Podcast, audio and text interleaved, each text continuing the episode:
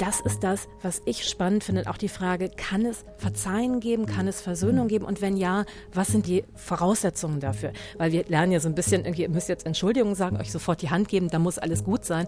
Und meistens ist es dann halt eben noch nicht gut. Es muss etwas passieren, aber was muss passieren, damit es zu einer echten Versöhnung kommen kann?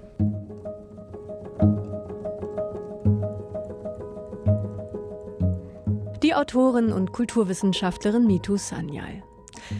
Wenn es um Fragen der Versöhnung geht, insbesondere im Kontext der sogenannten identitätspolitischen Debatte, dann wird sie in diesen Tagen häufig um ihre Meinung gefragt. Denn Mitu Sanyal hat in diesem Frühjahr ein Buch vorgelegt, das sich wie eine Art Handbuch zu eben diesen Fragen lesen lässt. Identity, so der Titel, ist aber noch viel mehr als ein kluger Schnellkurs in Sachen Race, Gender oder Diversity. Identity ist ein wunderbar humorvoller, mitreißender Roman, der zeigt, dass man komplexe, strittige Themen fröhlich, furios und formvollendet gleichzeitig verhandeln kann. Mit Mitu Sanyal, 1971 in Düsseldorf geboren, sprechen wir heute in dieser Folge von Weiterlesen, unserer Radio- und Podcast-Lesebühne von RBB Kultur und dem Literarischen Kolloquium Berlin. Ich bin Anne-Dore Krohn und mir gegenüber hier im Haus des Rundfunks sitzt mein Kollege Thorsten Dönges vom LCB. Und wir freuen uns sehr, dass Sie heute unser Gast sind, Mitu Sanyal. Herzlich willkommen zu Weiterlesen. Ich freue mich auch sehr, hier sein zu dürfen. Sie sind uns ja zugeschaltet, liebe Frau Sanyal, aus Düsseldorf, aus dem Autarkstudio beim WDR. Und Sie waren ja auch mal sehr, sehr viel im Radio, haben viele Features und Hörspiele gemacht. Eigentlich sind Sie jetzt sozusagen zu Hause, oder? Fühlen Sie sich zu Hause am Mikrofon? Absolut, aber ich bin ja immer noch total viel im Radio präsent und ich bin auch ganz glücklich darüber. Es ist ja auch wirklich ein wichtiger Teil meiner Identität mit Ihren Beiträgen, die Sie immer noch fürs Radio machen, meinen Sie? Oder? Im Moment bin ich eher Gesprächspartnerin und schreibe weniger, weil ich es einfach zeitlich nicht schaffe. Aber ich hoffe auch tatsächlich wieder Feature schreiben zu können. Ich habe ein halbfertiges Feature zu Hause liegen zu einem Thema, das auch in dem Buch behandelt wird. Das muss fertig werden. Ich habe nämlich gerade gedacht, haben Sie überhaupt noch Zeit, eigene Beiträge zu machen, die nichts mit Identity zu tun haben, mit diesem aktuellen Roman? Denn die Resonanz auf dieses Buch ist sehr groß. Es gibt eine positive, große positive Resonanz auf dieses Buch und sehr viel Interesse an Ihnen. Sie sind wirklich, kann man einfach mal so sagen, auf allen Kanälen zu sehen und zu hören. Wie hat sich denn Ihr Alltag seit dem Erscheinen von Identity verändert? Naja, dadurch, dass es keinen Alltag mehr gibt. Also eigentlich ist das jetzt mein Alltag. Ich spreche mit Menschen, das ist großartig, das ist wunderbar. Ich mache halt nichts anderes mehr. Zwischendurch versuche ich mal acht Stunden Schlaf zu kriegen. Das ist schwierig, das klappt dann eher nicht so gut. Also Thorsten Dönges und ich sind beide begeisterte Fans dieses Buches. Damit wollen wir heute auch gar nicht hinterm Berg halten. Toll. Wir hatten neulich eine Sendung über die Frühjahrsbücher dieses Jahres und für uns beide war klar, Identity gehört auf jeden Fall zu den Leuchttürmen dazu. Thorsten, warum ist für dich dieser Roman ja so herausragend? Das Tolle an dem Buch fand ich, ist, dass ganz klar ist, dass Mitu Sanyal eine gelehrte Autorin ist und dabei eine gnadenlos gute Erzählerin mit Witz und Werf, die die Themen, die sie im Buch anpackt, wirklich mit großem Tempo, mit viel Witz ähm, präsentieren kann. Und das macht einfach Spaß. Und ich habe wahnsinnig viel gelernt dabei. Und es gibt eine Literaturliste auch noch zum Weiterlesen. Also sie verschenkt so viel Wissen auch noch in diesem Buch. Das ist großherzig. Ähm, ja, es macht Spaß. Äh, ich lerne was dabei. Die Figuren ähm, haben sich mir sehr, sehr eingeprägt und alles, was die beschäftigt sind, die Themen, die unsere Gegenwart gerade auch umtreiben. Und deswegen ist es auch so ein wichtiges Buch gesellschaftlich. Das kann ich alles nur unterstreichen, so wie ich mir auch in dem Buch vieles unterstrichen habe. mir hat besonders gut gefallen, muss ich sagen, Frau Sanyal, dieser Humor. Also es geht ja hier um Debatten um Identitätspolitik und das ist alles sehr klug und kenntnisreich, aber es gibt eben die ganze Zeit diesen Humor und diese Gelassenheit und diese Lockerheit. Es gibt vielleicht Figuren, die den Zeigefinger moralisch erheben, nicht aber die Autoren, nicht aber dieser Roman. Ich habe darüber nachgedacht, wie man dieses Genre nennen könnte. Campusroman fiel in manchen Rezensionen ja, Comedy habe ich auch schon gelesen. Ich dachte, eigentlich ist es so eine Art diskursgesättigter Comedy-Campus-Roman.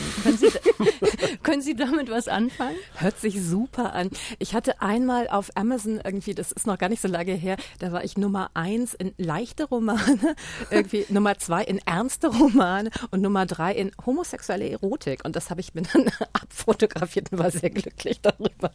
Ist aber lustig und daran sieht man auch, wie unglaublich vielfältig dieses Buch ist. Man kann es ja wirklich unter sehr vielen Aspekten lesen. Wie Thorsten auch schon gesagt hat, es ist ja gleichzeitig auch eine Art Handbuch, eine Art Nachhilfe und Nachschlagewerk. Hatten Sie beim Schreiben denn selbst so eine Art Intention? Also haben Sie gedacht, das Schönste, was mit den Leserinnen und Lesern passieren würde, wäre XY? Es ist ganz lustig, als Thorsten eben irgendwie die Literaturliste erwähnt hatte, weil das ist ganz schön, dass Menschen da wirklich, und ich habe auch E-Mails bekommen, dass Leute mir gesagt haben, ich habe mir jetzt das, das Buch von der Literaturliste gekauft, so wow. Ich habe die ja ursprünglich da reingeschrieben, weil ich es immer mag, sozusagen die Form Roman aufzubrechen, mhm. halt mit anderen literarischen Formen und irgendwie das in unterschiedlicher Form versucht habe. Und einer dieser Sachen, also ich finde es auch toll, dass es ein Roman mit Fußnoten ist. Das merkt man dem jetzt nicht an. Also hinten wird dann überall gesagt, wer was, irgendwie von wem welches Zitat darin stammt. Da sind ganz viele versteckte, echte Zitate drin. Sie haben ja bisher, Mitu Sanyal, zwei Sachbücher geschrieben. Es ging einmal 2009 um Vulva, die Enthüllung des unsichtbaren Geschlechts und 2016 haben Sie ein Buch veröffentlicht mit dem Titel Vergewaltigung, Aspekte eines Verbrechens. Jetzt dieser Roman, ganz anderes Genre, ganz anderer Zugang.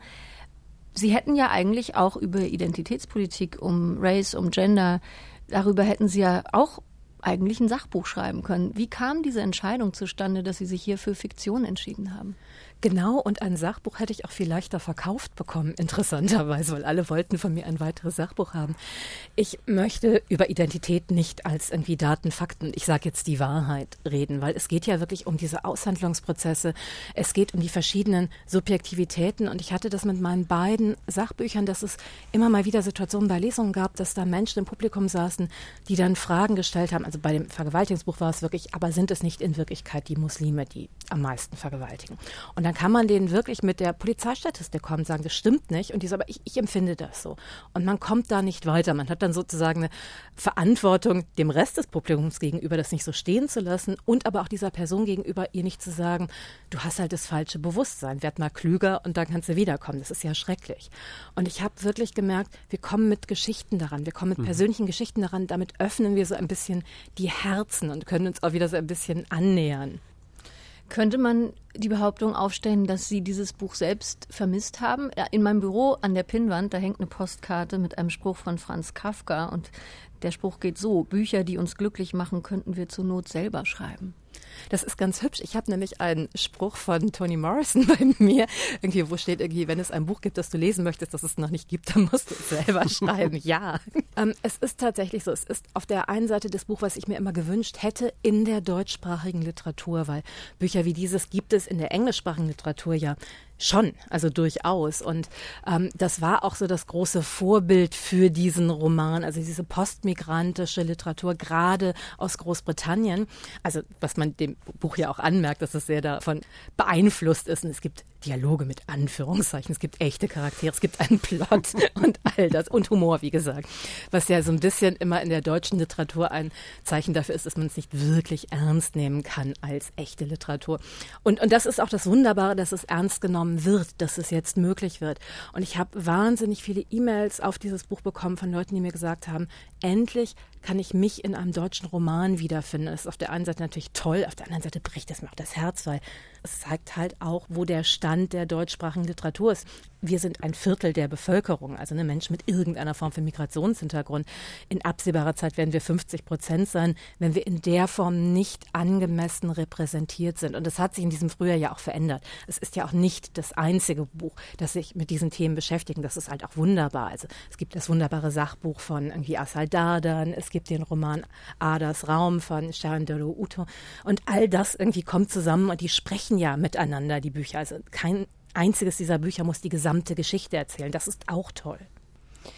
Auch ihre Hauptfigur Nivedita ist eine Studentin, eine Studierende, die wir zu diesem Wir dazuzählen können, von dem Sie gerade gesprochen haben, Mitu Sanyal. Denn Nivedita ist vielleicht auch so ein bisschen eine Schwester im Geiste von Ihnen selbst. Sie hat eine polnische Mutter und einen indischen Vater und kennt diese Erfahrung, immer gefragt zu werden, wo sie herkomme, kennt diese Erfahrung vielleicht aufgrund ihres Äußeren anders behandelt zu werden. Und das ist, glaube ich, ein gutes Stichwort, um einen ersten Auszug zu hören aus ihrem Roman Identity, um Nivedita, diese Hauptfigur, besser kennenzulernen. Da geht es um eine Taxifahrt. Nivedita ist frisch getrennt, mal wieder, kann man sagen, von ihrem On-and-Off-Freund. Und der Taxifahrer möchte dann von ihr wissen, wo sie herkommt. Genau. Nivedita antwortete, aus Polen. Aus Polen? fragte der Taxifahrer. Aus Polen, bestätigte Nivedita. Und wo kommt die Mama her? Aus Polen. Aus Polen? Aus Polen. Das Taxi fuhr durch die Unterführung Hüttenstraße und sie waren in Oberbilk und damit zu Hause. Und der Papa? Aus Indien, kapitulierte Nivedita. Das ist ja eine originelle Mischung. Sie bezweifelte, dass das bei der Entscheidung ihrer Eltern für ein Kind eine Rolle gespielt hatte. Wir würden gerne einmal möglichst originell mischen. Außerdem war im Ruhrgebiet die Mehrheit der Bevölkerung sowieso in irgendeiner Generation polnisch. Birgit war eine geborene Schimanski. Birgit ist Nividitas Mutter. Das hatte Nivedita als Kind immer für eine besondere Ironie gehalten, da Birgit ernannt dem berühmten Horst Schimanski so überhaupt nicht ähnelte. Doch für Birgit war Tatort Schimanski nicht deutsch. Ich kann mich noch genau erinnern, wie ich ihn das erste Mal im Fernsehen gesehen habe. Das war 1979. Nee, 81. Für Birgit war genau eine relative Angabe. Ein polnischer Kommissar. Du kannst dir gar nicht vorstellen, welche Vorurteile es damals gegen Polen gab. Wie viele Polen braucht man, um eine Glühbirne zu wechseln? Hoho, wetten, die Glühbirne wird geklaut. Dass ein Pole Kriminalhauptkommissar sein konnte und nicht Krimineller. Das war. Ach, wir haben echten Rassismus erlebt. Es ist so toll, dass es so etwas heute nicht mehr gibt. Jedes Mal, wenn Birgit diese Geschichte wiederholte, und sie wiederholte sie ständig, überlegte Nivedita, ob sie ihrer Mutter an die Gurgel gehen sollte. Alternativ sagte auch ihr Vater ihr gerne, dass er noch echten Rassismus erlebt habe. Etwa die Schwierigkeit, eine Wohnung zu bekommen, so dass er in Studenten-WGs leben musste, bis er Birgit heiratete, obwohl er WGs hasste. Doch wenigstens leugnete er nicht, dass es heute noch Rassismus gab. Nur hielt er ihn für minderwertigen Rassismus, so wie er auf das Wort Mikroaggressionen in der Regel mit großen Aggressionen reagierte. Was ist dein Problem mit deiner Mitbewohnerin Lotte? Lotte trägt Bindi, hä? Was soll dein Problem sein? Daran verdienen ein indischer Bindi-Hersteller und ein indischer Bindi-Exporteur. Schon mal darüber nachgedacht, hä? Wir hatten noch Angst, auf der Straße zusammengeschlagen zu werden. Damals gab es richtigen Rassismus, nicht so einen Sonnenscheinrassismus wie heute. Nivedita schaute ihn an und dachte an all die Dinge, für die er keine Sprache hatte und hatte keine Sprache, sie ihm zu erklären. Also versuchte sie sie ihrer Cousine Priti zu erklären, als sie in der Uni auf die Ankunft von Shadaswati warteten, die wie üblich zu spät zu ihrem eigenen Seminar erschien. Ich, ich wünschte, ich wäre als indisches Mädchen in England aufgewachsen. Dort gibt es wenigstens eine Community und kulturelles Wissen über uns, während hier. Sie brach ab, als Priti ihren Ringordner auf den Tisch knallte. You Germans mit eurem kuscheligen kleinen Rassismus. You have no idea about racism, bevor du nach Fascho England kommst. Rate mal, warum ich da weg bin. Germanistan ist ein Puppenhaus dagegen. Aber was ist mit dem NSU? Und mit Uriallo wandte Nivedita, die in mit Schirm, Charme und Melone Verehrung für England aufgewachsen war, vorsichtig ein. Like I said, ein Puppenhaus gegen das, was wir jeden Tag erdulden müssen, sagte Priti und sah dabei weder besonders geduldig noch besonders beschädigt aus. Und auch nicht so, als wüsste sie, wer Uriallo und der NSU waren. Ein Auszug aus Mitu Sanyals Roman Identity. Hier haben wir die Hauptfigur Nivedita ein bisschen besser kennengelernt und einige von den Erfahrungen mit Rassismus, den ihre Eltern gemacht haben. Ich musste sehr lachen einerseits bei dieser Szene und gleichzeitig ist man natürlich auch wieder mal bestürzt, wenn man sowas hört, ähm, was für Erfahrungen da gemacht werden müssen. Mich würde interessieren, Frau Sanyal, Ihre eigenen Erfahrungen der Vater von Nivedita nennt den jetzigen Rassismus minderwertigen Rassismus. Ihre Cousine Pritti nennt ihn sogar Sonnenscheinrassismus und kuscheligen kleinen Rassismus. Sind das Erfahrungen, die Sie bestätigen können, die Sie auch so gemacht haben? Gibt es da so eine Veränderung in Richtung ja, eines etwas softeren, versteckteren Rassismus? Naja, also es ist ja immer so, dass Menschen fragen, hast du schon mal Rassismus erlebt? Da muss ich immer so sagen, na, da müssen wir erstmal eine Definition von Rassismus haben. Wenn ich natürlich in jedes Buch reinschaue, ne, in jedes Geschichtsbuch und so weiter, dann sind da natürlich ganz viele rassistische Vorstellungen über Menschen, die kolonialisiert wurden. Also, weiß nicht, in der Schule haben wir noch gelernt, die Engländer haben den Indern die Kultur gebracht. Da muss man dann dreimal durchatmen und sich überlegen, ob man sich mit seinen Lehrern streiten möchte oder das vielleicht doch lieber sein lassen möchte und so weiter. Also, das ist die eine Definition von Rassismus, aber meistens meinen sie damit, dass auf der Straße jemand auf dich zukommt und sagt, ich möchte dich jetzt aufgrund von deiner Hautfarbe diskriminieren oder zusammenschlagen. Und das ist halt der sichtbare Rassismus. Und Nivedita hat aber das Problem, dass sie halt immer zwischen den Stühlen sitzt und nirgendwo wirklich dazugehört. Und das ist ja eine Folge von Rassismus. Auch einfach nur die Art, wie über sie geredet wird. Ne? Also sie gilt als Halbinderin, ist ja nicht halb. Welche Hälfte von ihr ist halb, also ne, indisch, die rechte, die linke. Nee, das kommt halt wirklich aus der Rassenlehre, ne, Halbinder, Viertelinder, so weiter. Und dass man halt irgendwie dadurch nichts ganz sein kann, die ist ja beides und das darf sie nicht sein. Für Nivedita bedeutet Rassismus ganz, ganz stark, dass sie ähm, große Probleme hat, eine eigene Stimme zu finden, ihren Raum in der Gesellschaft, ähm, überhaupt ein Be Bewusstsein dafür, wer bin ich, was sind meine Geschichten dazu. Und sie fühlt sich von der Geschichte ihres Vaters abgeschnitten, ihrer Mutter abgeschnitten. Und sie beneidet Priti ernsthaft darum, während ihr Priti sagt, ja, du hast ja das Privileg eines weißen Elternteils. Und das stimmt natürlich auch. Also bei, weiß ich nicht, Elternabend ist es ganz schön toll, eine weiße Mutter zu haben, die irgendwie sagt, halt, Sekunde, das geht hier aber nicht. Und, und alles ist richtig darin und alle Personen haben darin recht, aber sie tun sich gegenseitig Unrecht. Ich finde da auch interessant, dass man manche Identitäten ja vermeintlich sieht, dass die optisch sichtbarer sind und die Mutter, die eben Polin ist oder selbst polnische Eltern hat, die ist eben weiß, fällt vielleicht nicht so auf. Ich musste auch denken an dieses Buch von Emilia Schmechowski von 2017, Wir Strebermigranten. Da ging ja. es um die Unsichtbarkeit von polnischen Eingewanderten in Deutschland.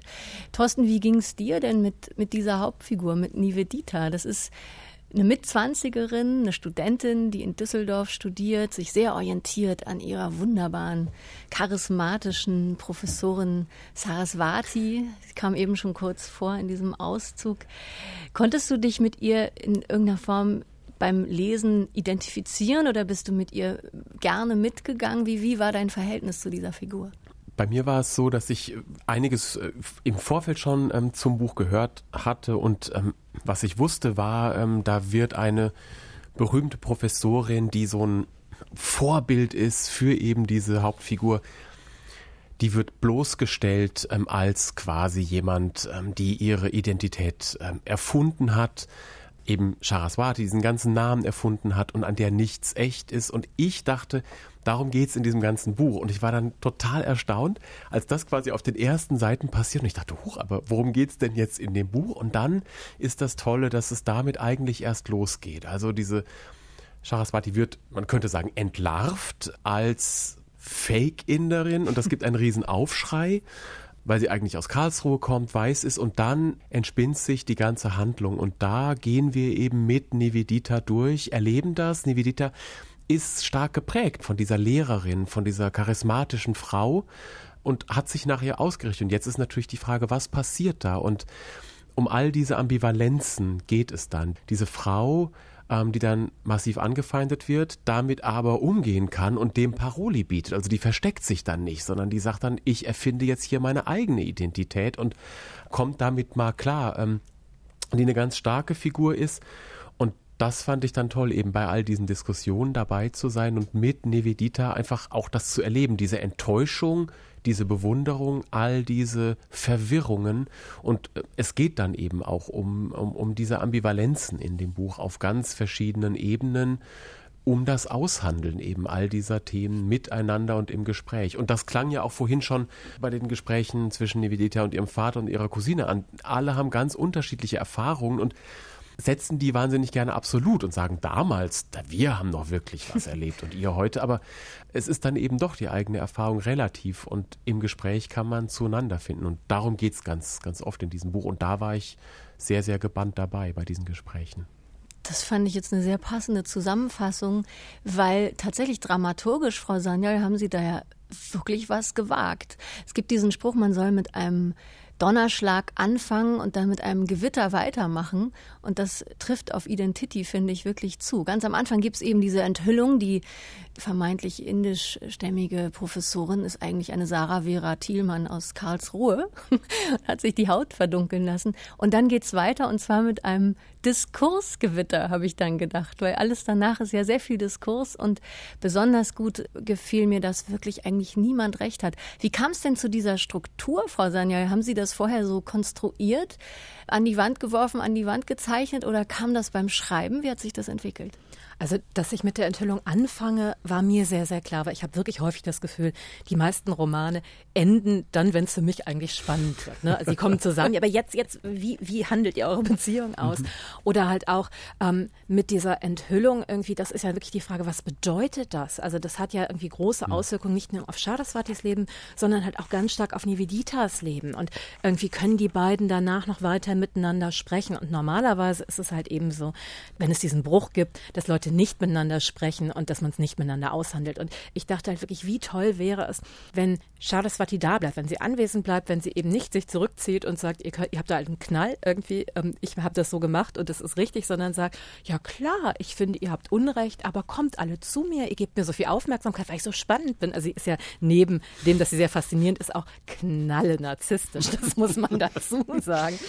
Und so ein bisschen Hohfeld darin und irgendwann ähm, merkt man auch, es gibt so Risse darin, drin. Also es ist nicht nur Narzissmus, da ist auch ernsthafter Schmerz drin. Es gibt auch Gründe dafür, warum sie das gemacht hat. Und ähm, das ist das, was ich spannend finde. Auch die Frage, kann es Verzeihen geben, kann es Versöhnung geben? Und wenn ja, was sind die Voraussetzungen dafür? Weil wir lernen ja so ein bisschen, irgendwie, ihr müsst jetzt Entschuldigungen sagen, euch sofort die Hand geben, da muss alles gut sein. Und meistens ist es dann halt eben noch nicht gut. Es muss etwas passieren. Aber was muss passieren, damit es zu einer echten Versöhnung kommen kann? Das sind auf jeden Fall herrliche Szenen im zweiten Teil des Romans, wie viele Menschen in der Loftwohnung dieser entlarvten Professorin in Düsseldorf Oberbilk sitzen, tagelang. Es ist so eine Art Diskurscamp und dann wirklich darum ringen, wer da äh, Recht hat, Deutungshoheit, aber vor allem eben Fragen aufwerfen. Und das ist auf jeden Fall eine der großen Qualitäten dieses Buches, wie viele Fragen hier gestellt werden. Diese Saraswati, die wird ja erstmal eingeführt eingeführt als intellektuelle Superheldin, also in den Erinnerungen eben von Nivedita, wie sie diese Professorin kennengelernt hat. Endlich hat sie sich zu Hause gefühlt bei jemandem. Und es gibt eine sehr beeindruckende Szene, wie diese Saraswati eben auch an der Universität auftritt. Sie schmeißt zum Beispiel am Beginn eines Seminars alle Weißen raus. Also alle Menschen, die nicht People of Color sind, sollen den Saal verlassen. Was möchte sie damit bewirken? Es ist tatsächlich angelehnt an Audre Lorde, die ja in ähm, Berlin irgendwie dann als Professorin tatsächlich auch mal gesagt, okay, alle Weißen raus. Und ich habe mit Leuten geredet und die gefragt, was es für sie bedeutet hat. Und irgendwie, ähm, das ist wirklich körperlich ein, plötzlich hat sich die Welt verändert, weil es ja Menschen sind, die immer erlebt haben, wir sind diejenigen, die ausgeschlossen sind. Und plötzlich haben sie Privilegien. Also ne, das Privileg, ich darf da bleiben, ich bin besonders. Genauso die weißen Studierenden, die plötzlich diese Privilegien nicht haben. Sie schmeißt ja nicht nur raus, sie sammelt die dann danach ja ja wieder ein und macht ein paralleles Seminar mit denen, weil es ist ja eben nicht, ihr sollt es wissen nicht haben, das wäre ja schrecklich, sondern sie hat ja so ein bisschen dieses, ich mache hier ein Happening. Also es ist ja auch wie so Psychotherapie, was sie da macht. Also manchmal ist es auch ein ganz, ganz bisschen wie ein Kult, was ihr Bruder ihr dann ja vorwirft. Also sie hat ja wirklich das Gefühl, ich bringe euch jetzt etwas bei und jedes Mittel dafür ist recht und hat einen hohen ethischen Anspruch an sich selbst, den sie aber nur mit sich selbst aushandeln und nicht mit den Leuten, die sich dann da beschweren. Und irgendwie Nivedita ist zum ersten Mal in einer Situation, dass sie sagen muss, okay, ich bin POC, ich gehöre dazu, was ihr halt auch immer schwer gefallen ist, denn sie ist ja nicht nur irgendwie nicht weiß, sondern sie ist ja auch noch Mixed Race und das ist ja das eigentliche Thema dieses Buches, dass sie deshalb ja zwischen diesen ganzen Stühlen sitzt, dass sie halt keinem Camp wirklich zugehört. Und bei Saraswati hat sie zum ersten Mal das Gefühl, ja, du bist gemeint, deine Geschichte ist wichtig. Und deshalb ist Saraswati für sie wahrscheinlich noch mal wichtiger, als sie dann de facto, also sie beschreibt ja immer irgendwie, wie toll sie in den Medien ist, aber wir wissen, wir sehen es durch Nividitas Brille, wir sehen es halt einfach noch einmal mit einem noch goldeneren Glanz, als es wirklich ist. Du lässt ja im Buch nicht nur die Figuren miteinander sprechen und Dinge aushandeln, sondern Nivedita, das haben wir glaube ich noch gar nicht gesagt, ist auch Bloggerin und da kommen ganz verschiedene Textformen auch mit ins Buch, jenseits der Literaturliste eben auch dieser Blog, aber auch Kommentare, ähm, Twitter-Einträge äh, von Menschen, die es wirklich gibt und die du glaube ich ganz in echt gefragt hast, wie würdet ihr denn reagieren? Also es ist tatsächlich auch ein Roman, der mit unserer Mediengegenwart Kontakt aufnimmt und ins Gespräch tritt. Das fand ich total spannend, auch als Verfahren und wollte dich dazu fragen, wie da auch die Reaktionen von den Leuten waren, die du gefragt hast. Genau, genau. Ich wollte unbedingt das Internet drin haben, weil diese Debatten werden ja durch das Internet so unglaublich aufgeheizt geführt. Das sind aufgeregte Debatten, absolut, aber das Internet ist sowieso ein Beschleuniger für alle, so die Brandbeschleuniger. Deshalb wollte ich das Internet drin haben, aber es wäre ja vermessen, ich kann ja nicht das Internet schreiben. So, und ich wollte wirklich dieses vielköpfige Monster haben. Und um diese Vielstimmigkeit einfangen zu können, habe ich dann wirklich Menschen gefragt, erst so aus meiner Bubble, irgendwie, wie würdet ihr darauf reagieren? Und dachte, das ist total einfach. Ich schreibe denen so eine E-Mail, sage, ach, wenn du diesen Fall im Internet lesen würdest, was würdest du denn dann tweeten? Und dann schrieben sie alle zurück, oh, lass uns mal telefonieren, erklär mir mal, worum es geht. Ich habe es noch gar nicht verstanden. Und dann habe ich, glaube ich, für jeden, nicht für jeden, aber für viele der Tweets irgendwie lange, lange Telefonate geführt. Und es war viel aufwendiger, als ich dachte, aber gleichzeitig hat es sich so unglaublich gelohnt, weil jeder dieser Tweets ist anders, als ich ihn selber hätte schreiben können. Also es ist ein anderer Blickwinkel, nochmal eine andere Sache, die Leute daran interessiert. Aber es ist auch ein anderer Stil. Also mhm. irgendwie, ich hatte dann am Anfang, dass Leute auf Twitter geschrieben haben, oh, wie toll ich die Stimme von Hilal Seskin imitiert hätte, die Stimme von Fatma Aydemir, die Stimme von Ijoma Mangol und Sibel Schicks. Und nein, nein, die haben mir wirklich die Tweets selber geschrieben, selber geschenkt.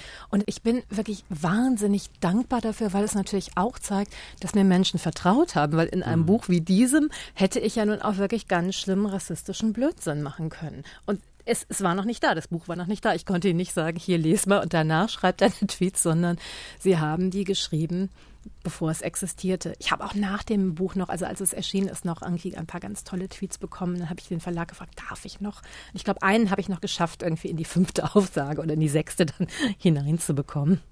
Es ist formal auf jeden Fall sehr innovativ und auch ungeheuer komisch, diese Tweets zu lesen. Ein paar Namen hatten Sie eben schon genannt. Fatma Aydemir, Hilal Setzki, Nidoma Mangold, Hengame Yagubi Farah kommt vor, Meredith Haaf, Patrick Barnes, Minti Tran.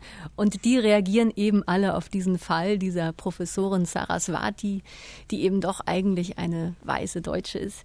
Und es gibt aber auch Hasskommentare aus der rechten Ecke. Wie sind Sie da vorgegangen? Sind die reine Fiktionen, Frau Sanyal?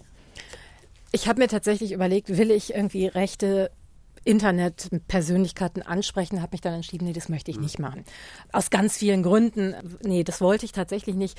Die in Anführungszeichen rechteste Person darin ist Arne Hoffmann, der als Männerrechtler gilt. Und also, wenn man Arne Hoffmann fragt, der ist FDP-Wähler. Also das ist irgendwie absolut im irgendwie demokratischen Lager vertreten.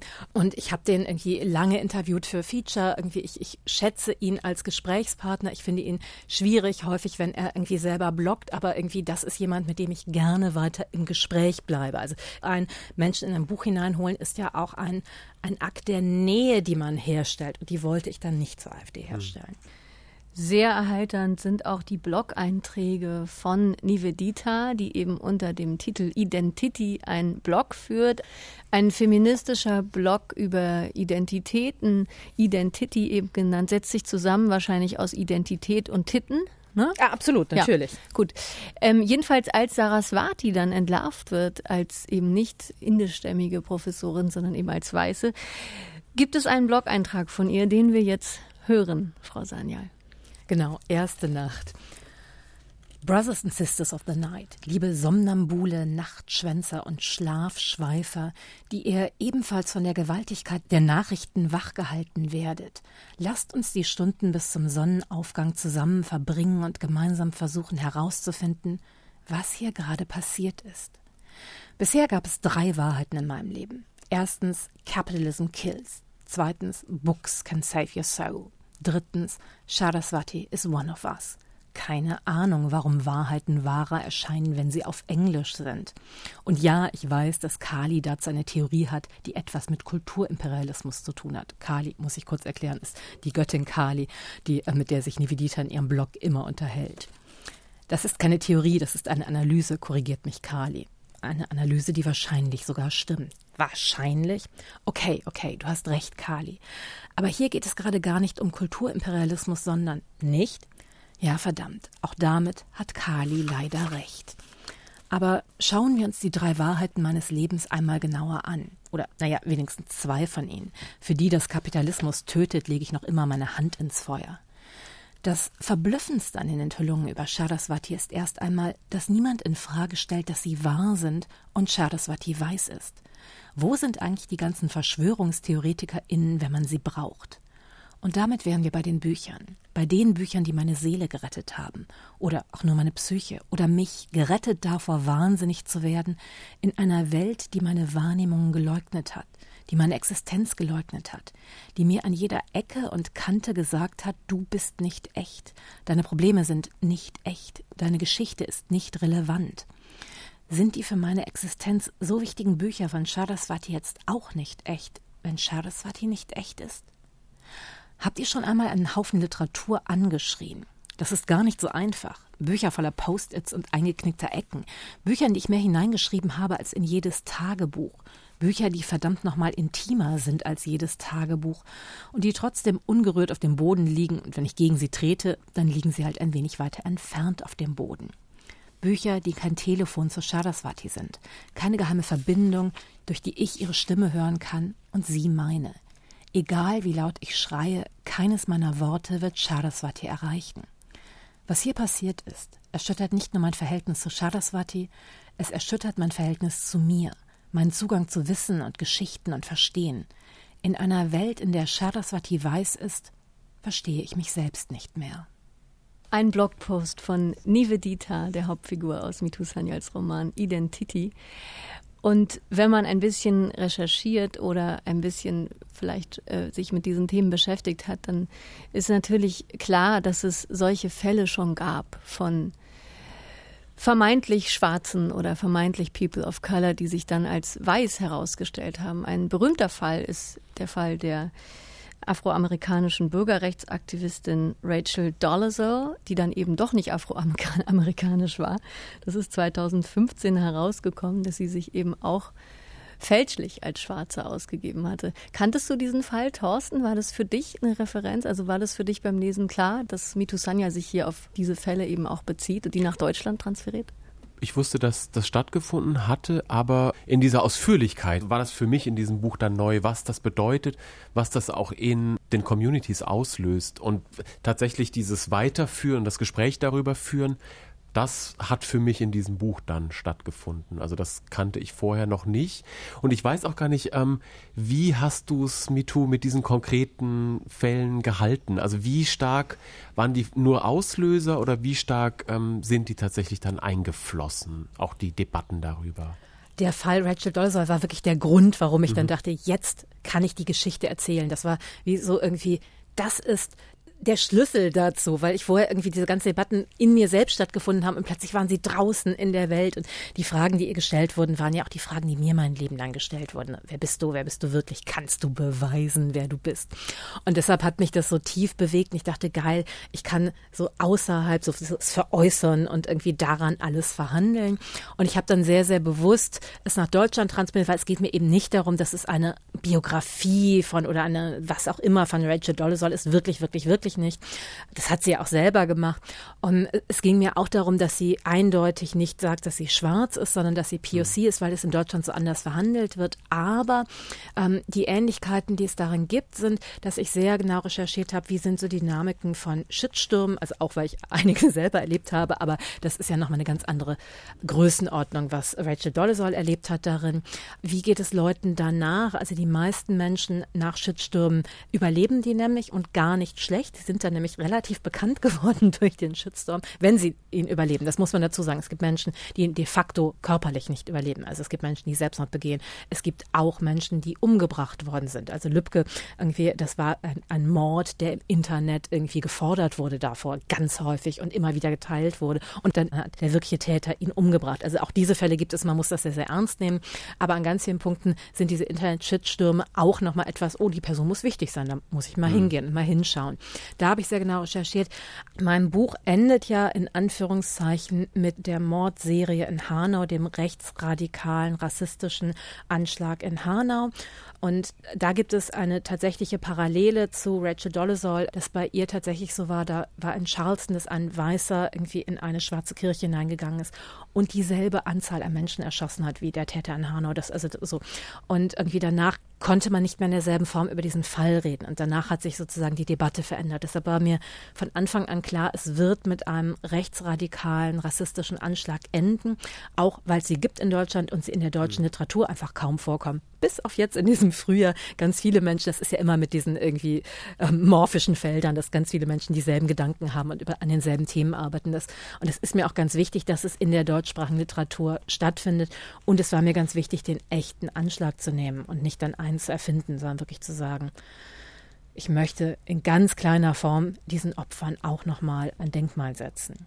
Wie bist du mit diesem Spagat umgegangen? Wir haben jetzt ganz oft gesagt, dass es so ein heiteres, leichtes, ähm, witziges ähm, Buch ist und dann bricht eben in dieses ja doch sehr leichte Verhandeln dieser Themen Hanau ein und ist dann wie so ein Realitätsschock dann doch beim Lesen. Wie war das beim Schreiben? Das, das muss ja ein Spagat gewesen sein, oder? Naja, also auch vorher, die Themen hören sich ja ganz leicht an, hm. wie sie sie verhandeln, aber sie sind ja mit sehr viel Schmerz für die Figuren verbunden. Und irgendwie, dass die Figuren so heftig darauf reagieren, liegt ja nicht daran, dass die jetzt dogmatisch sind, sondern weil es bei denen wirklich um ganz viel geht.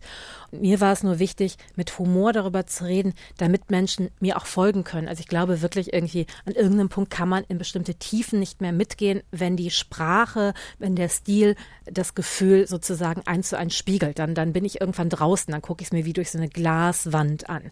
Und wenn ich aber durch die Sprache nochmal eine weitere Ebene habe, dass ich nochmal aus einem weiteren Blickwinkel drauf gucken kann, dann kann ich irgendwie viel weiter, viel tiefer in die Gefühle hineingehen. Hanau war mit die schwierigste Stelle zu schreiben.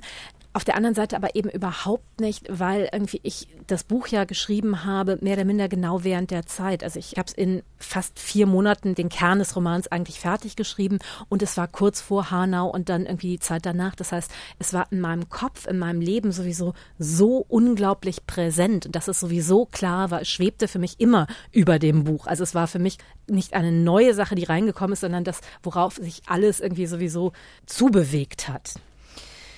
Was mir auch wieder auffiel, ist beim Lesen dieses Romans, dass Sie ja einen Fall aus den USA übertragen haben auf Deutschland und wo wir bei Sprache gerade waren und beim Thema Wortschatz, dass ich oft den Eindruck habe, dass wir hier im deutschsprachigen Raum mit diesen ganzen Debatten und Diskursen um Identitäten, um Race, um Transgender, und da sind wir schon bei englischen Begriffen, dass wir hinten dran sind oder dass die uns einfach voraus sind. Also jetzt noch ein weiteres Beispiel dafür, um das vielleicht zu untermauern. Es gab jetzt ja nach der Veröffentlichung der Shortlist für den Preis der Leipziger Buchmesse einen offenen Brief, ähm, dass die Liste allzu weiß ist. Unter diesem Hashtag wird auch viel darüber getwittert, wurde auf den sozialen Medien darüber diskutiert, dass keine People of Color, keine Schwarzen eben auf dieser Shortlist sind.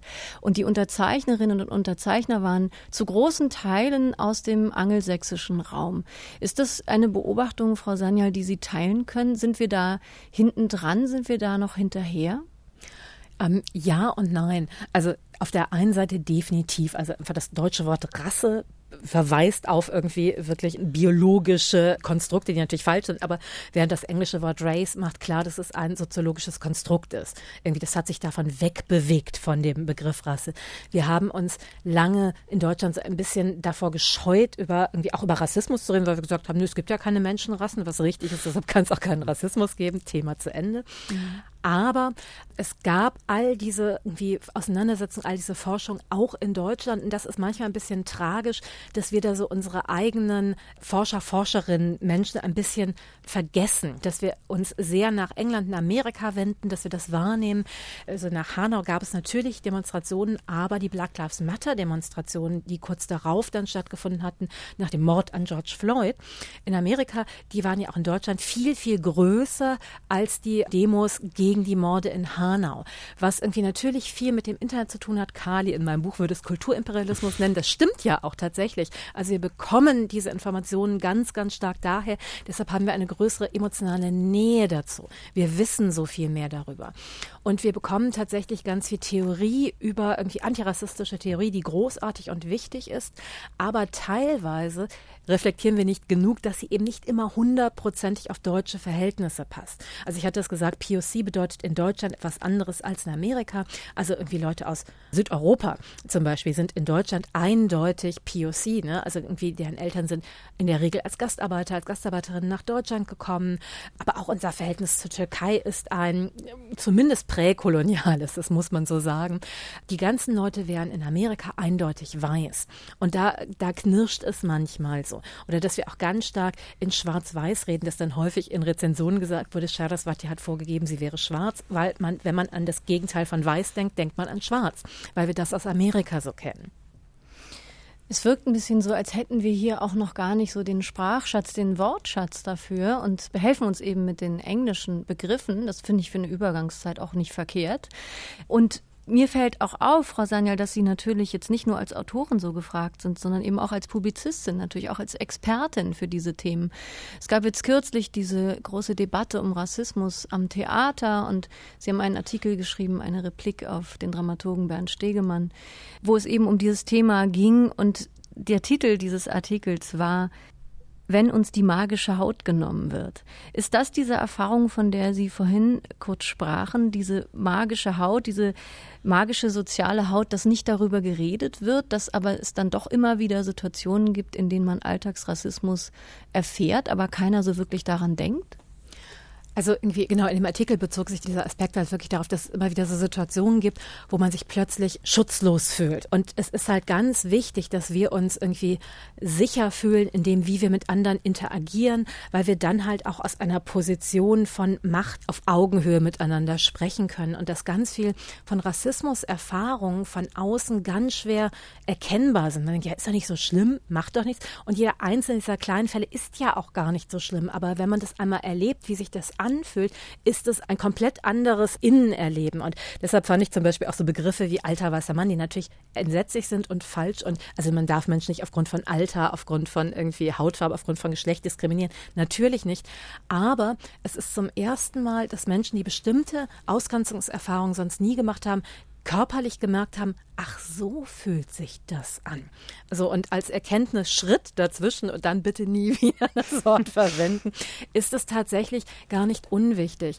Es ging mir bei dieser Replik auf Stegemann auch darum, ich finde es tatsächlich wichtig, am Düsseldorfer Schauspielhaus passiert gerade ganz viel, die versuchen wirklich, und zwar weil sie es müssen, die haben halt vorher gesagt, ja, versuchen und es ist nicht weitergegangen, aber die versuchen wirklich gerade das aufzuarbeiten, die holen sich ganz viel Expertise von außen rein, die wollen ganz viel ändern. Es ist ein echt schmerzhafter, schwieriger Prozess und ich finde, wir als Gesellschaft müssen das unterstützen, dass wir relativ gut darin sind, mit dem Fingerzeigen zu sagen, das ist falsch, es ist ja auch wichtig, darauf hinzuweisen, aber danach Menschen irgendwie eigentlich den Weg, und wie geht es jetzt, besser zu machen, nicht ermöglichen, weil wir entweder wollen, dass sie dann nie wieder mitspielen oder die halt sagen, nee, nee, wir haben gar nichts falsch gemacht, weil wenn wir es zugeben, dann dürfen wir nicht mehr mitspielen und dann geht es nicht weiter. Und ich fand es tatsächlich wichtig zu sagen, aber auch das ist Teil einer Rassismusdebatte. Wenn Leute etwas ändern, müssen wir es mit unterstützen.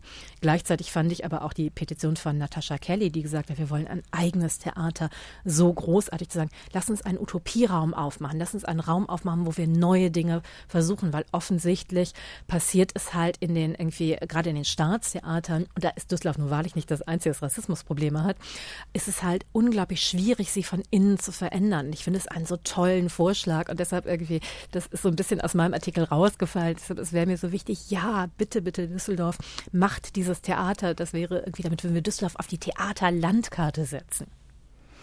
Ich finde, wenn man Ihnen jetzt so zuhört, dann merkt man, das ist so dieses Diskursgewitter, das eben auch in Ihrem Buch vorkommt, in Identity. Und ich musste daran denken, als ich den Artikel gelesen habe von Ihnen, die Replik auf Bernd Stegemann, dass das, was Sie da betreiben, so eine Art erweiterte gewaltfreie Kommunikation ist. Also GFK ist ja diese berühmte gewaltfreie Kommunikation und dann dachte ich, Mitu Sanyal betreibt HGFK, humorvolle gewaltfreie Kommunikation. So würde ich das einfach mal für Sie nennen. Sie erklären in diesem Artikel Bernd Stegemann bewusst nicht zum Feind. Sie sagen auch selber, dass Sie selbst schon rassistisch gewesen sind. Das ist für mich eine Art der Erleichterung fast, dass so darüber geredet werden darf. Und das eben habe ich auch in Ihrem Buch in Identity so erlebt. Vielen Dank, Mitu Sanyal, für dieses Gespräch und vielen Dank für dieses Buch. Ich bedanke mich bei Ihnen und bei Thorsten. Das ist wirklich wow. Dankeschön. Unbedingt. Auch von mir. Danke an Thorsten. Wir sollten dieses Buch Identity wirklich als Chance auch nehmen. Das ist der Begleitroman zur Stunde, kann man wirklich sagen. Also ein Nachhilfekurs, ein Handbuch und gleichzeitig ein Roman mit Herz und Hirn, mit Tempo und Thesen. Für mich ein Buch, das wir unbedingt brauchen. Vielen Bringt Dank. Düsseldorf auf die literarische Landkarte, das Buch. Auch das. Das? Schöne Grüße. wirklich. Grüße nach Düsseldorf. Dankeschön. Mitu Sanyal mit ihrem literarischen Debüt Identity, erschienen im Hansa Verlag 432 Seiten für 22 Euro. Das war Weiterlesen für heute. Ich bin Anne-Dore Krohn. Tschüss, lesen Sie weiter.